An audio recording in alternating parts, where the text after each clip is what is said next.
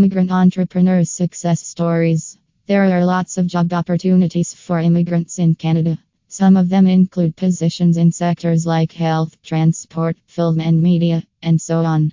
According to 50 year old entrepreneur Richard Lechartier, some entrepreneurs also provide jobs for immigrants in Canada. An example is Mario Escoto Damas, who holds a top position in an Ontario firm.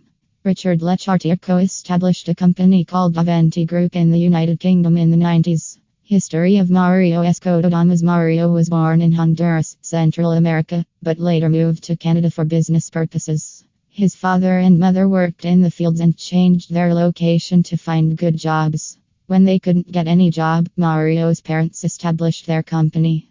In 2019, Mario followed his parents' example and went to Canada to expand the family's business. He took the business to the next level by introducing the business to potential customers. Then in 2021, Mario mentored others and assisted them in starting their own enterprises. He has been of great help to newcomers in the business sector, thereby contributing to the development of Canada. What happened after Mario got to Canada? Mario went to Toronto, Canada in 2019 as a participant in a boot camp organized by a startup firm. The startup firm called Latum created the camp to help interested entrepreneurs accelerate their business goals. It also assists foreign companies in gaining a foothold in Canada.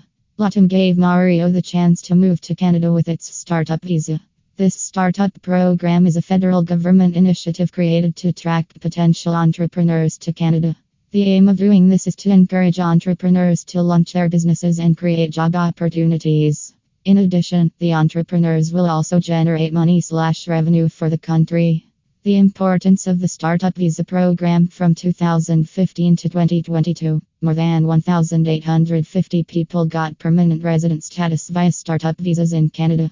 This shows that the Startup Visa has a high success rate. Another evidence that shows how successful the program is is the growth of Mario's company. The company grew exponentially three years after he landed in Canada. Additionally, he got an executive director position in a top Canadian organization. If Mario was not granted a startup visa, he wouldn't be in Canada or established a business that has several employees. Neither would he have the chance to help other people in Canada establish a successful business. Mario's journey to Canada Mario's journey to Canada wasn't a smooth one. Firstly, he had to make the hard decision to leave his country and company to start over in another country. Even though he has accumulated years of experience as a startup mentor, he still found it difficult to move. Moreover, his main job is to manage his family's business and run his firm.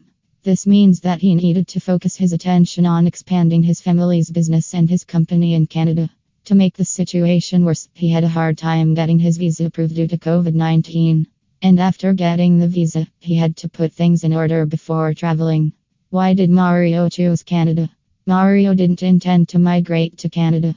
However, upon seeing the numerous business opportunities available in Canada, he changed his mind. Another reason is that Canada has a thriving economy and market. Hence, he took a risk, left his hometown, and traveled to Canada. Nevertheless, he planned to visit Honduras from Canada whenever he could. What happened after?